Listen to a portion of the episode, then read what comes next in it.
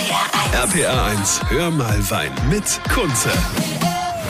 Schönes Wochenende, schönen Samstag. Man hört, es halt ein bisschen, weil ich bin in einem Keller in Wiesbaden. Jetzt denken natürlich die meisten Mainzer und alle, ach Gott, in Wiesbaden im Keller, was kann denn da Gutes bei rauskommen? Ja, mit Unterstützung aus der Pfalz und aus Rheinhessen kommen hier sehr gute Sachen raus. Es geht heute um Sekt bei mir.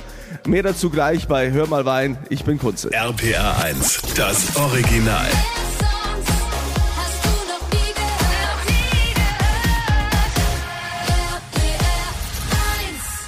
RPR 1. RPA 1, hör mal Wein mit Kunze.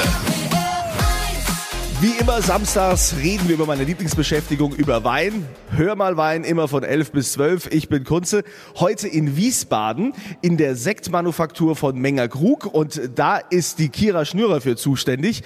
Vielleicht zu Menger Krug, soweit ich weiß, kamen die ja eigentlich aus der Pfalz und jetzt habt ihr die Produktion hier nach Wiesbaden verlegt. Erzähl mal. Wir produzieren hier die Menger Krugsekte und äh, bekommen von unseren Partnerwinzern, mit denen wir viele, viele Jahre und Generationen zusammenarbeiten, die Grundweine aus der schönen Pfalz und aus Rheinhessen und produzieren hier die Menger Krugsekte. Ursprünglich äh, war Menger Krug in Deidesheim.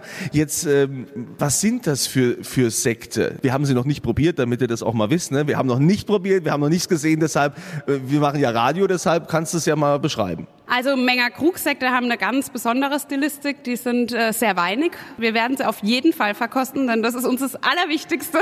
Riechen, schmecken, anfassen. Darum geht's hier in der Sektmanufaktur. Ja, und ähm, die zeichnen sich dadurch aus, dass wir die Trauben zum Beispiel, unsere Partnerwinzer, recht spät lesen. Also nicht extrem früh, wie das häufig für Sektgrundweine der Fall ist, sondern wir legen da Wert drauf, dass die Aromen ausgeprägt und ausgereift sind in der Traube.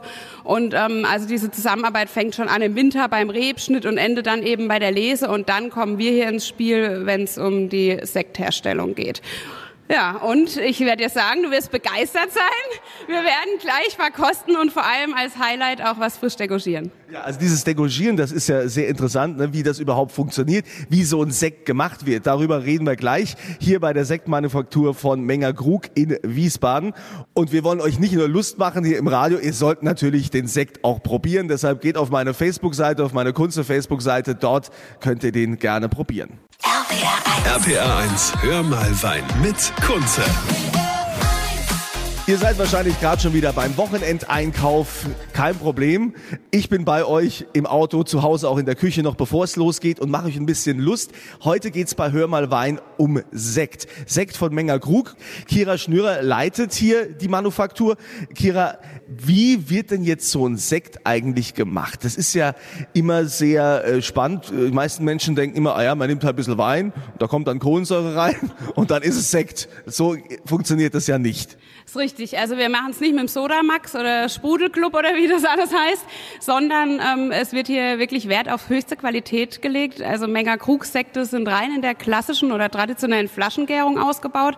Das heißt, die Grundweine kommen in die Flasche. Zusätzlich geben wir die Tiragefüllung hinzu. Das heißt, Tirage bedeutet einfach Zucker und Hefe. Die Hefe wandelt dann den Zucker in Alkohol und Kohlensäure um. Das passiert in der Flasche. So, und dann haben wir ein Hefelager, in der Regel sind es zwölf Monate, da ruht die Flasche sozusagen, der Grundwein in Kontakt mit der Hefe und danach wird degorgiert. Nachdem dieses Hefelager abgeschlossen ist, müssen wir die Hefe irgendwie wieder rausbekommen. Haben wir also dieses Fremdwort gelernt, degauchieren. Das geht wie? Das machen wir mit einem Kältebad.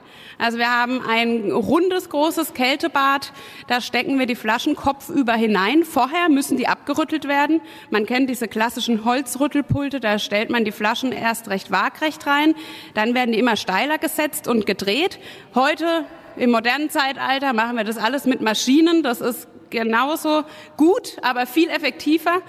Und äh, am Ende, wenn wir dann die Hefe Richtung Flaschenhals getrieben haben, kommt sie in dieses Kältebad und dann wird dieser Hefesatz eingefroren im Flaschenhals. So, und wenn ich jetzt diesen Kronkorken abziehe, dann schießt aufgrund des Drucks, da ist ja Kohlensäure während der zweiten Gärung entstanden, dieser Hefepfropfen raus aus der Flasche und wir haben ein fast fertiges Produkt. Die Hefe ist raus, das ist schön klar, nicht wie bei einem Hefeweizen, wir wollen klaren Sekt trinken am Ende. Und ähm, dann kommt nur noch die Dosage drauf. Mit der stellen wir im Prinzip den Geschmacks, die Geschmacksstufe ein. Also das ist in Wein gelöster Zucker.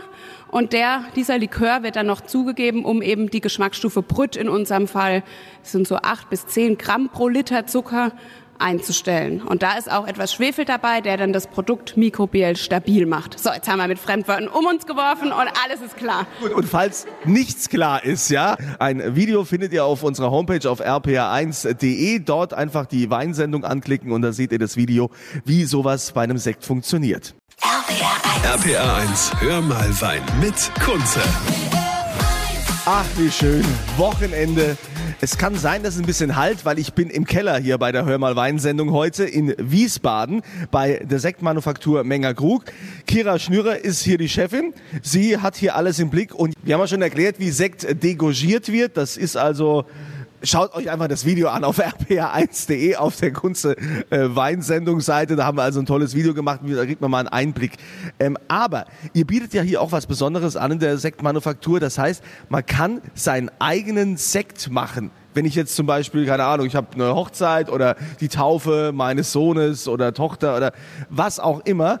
Ja, wie, wie, wie geht denn das? Wie viele Flaschen muss ich da, ist da eine Mindestabnahme oder könnte ich auch nur eine Flasche machen oder wie ist das? Also eine Flasche wäre wenig, denn das ist natürlich sehr, sehr aufwendig. Also es müssen schon ein paar Fläschchen dahinter stehen, so eine Hochzeit oder eine Taufe, das ist so ein gutes Ereignis. Ja, und dann ist jeder herzlich eingeladen. Es gibt Seminartermine. Ich erkläre ein bisschen was zu Rebsorten, zum Hefelager, ähm, was man alles so wissen muss rund um Sekt, um, um die Zusammenstellung einer Cuvée. Und dann wird wirklich Hand angelegt. Jeder darf aus verschiedenen Rebsorten Cuvées zusammenstellen und sich mal ausprobieren, was passiert, wenn ich ein paar Weine noch aus dem Holzfass nehme, aus dem Edelstahltank, verschiedene Rebsorten zusammenmischen. Und da ist wirklich äh, der Fantasie keine Grenzen gesetzt.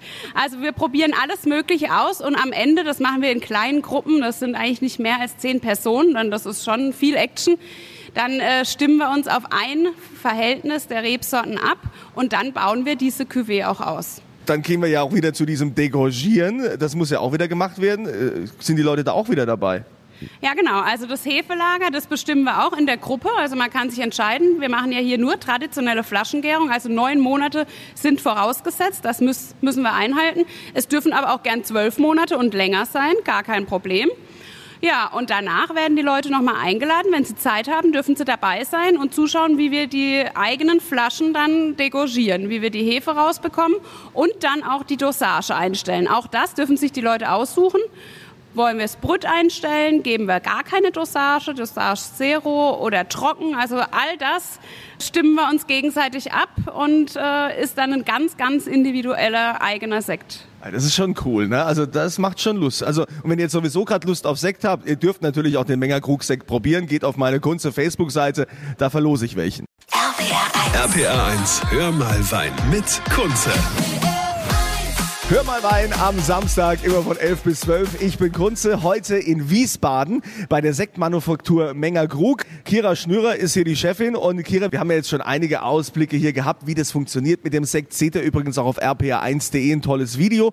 Bei meiner Kunze Weinsendung findet ihr das. Nochmal so ein paar Basics rundum zum Sekt. Ne? Es gibt ja viele verschiedene Bezeichnungen auch, was da so draufsteht. Es gibt einiges, was einen auch leicht verwirren kann. Deswegen halten wir es bei Menger Krug ziemlich puristisch. Wir schreiben zum Beispiel drauf, welche Rebsorte. Also wir haben Chardonnay zum Beispiel, Riesling, wir haben einen Rosé, der äh, hauptsächlich aus Spätburgunder besteht und wir haben außerdem auch noch einen Pinot-Sekt. Da steht auch immer noch zusätzlich Brüt drauf, das ist die Geschmacksstufe. Das heißt, es wird erklärt mit der Geschmacksstufe, wie viel Zucker noch im Sekt ist, der mit der Dosage zugegeben wird. Bei uns ist es immer Brüt und wir sind dann in einem Rahmen von circa 8 Gramm pro Liter Zucker, der dann noch zugegeben wird, der in Wein gelöst wird, nach dem Degorgement. Und was wäre jetzt extra Brüt? Wie viel Zucker wäre da noch? Extrabrüt wäre deutlich niedriger. Also wir fangen an mit Dosage Zero zum Beispiel. Das ist auch, wenn wir degorgieren, haben wir gar keinen Zucker mehr. Da sind wir von 0 bis 3 Gramm in dem Bereich. Danach würde ähm, Extrabrüt kommen. Brüt, extra trocken, trocken. Und eben mit diesen Bezeichnungen wird's immer süßer. Was geht denn so am meisten? Was trinken die Leute am liebsten? Ist es eher so der Rosé? Ist es eher so äh, der Weiße? Oder ist es äh, der Pinot? Im Moment ist es bei uns der Pinot und der Rosé.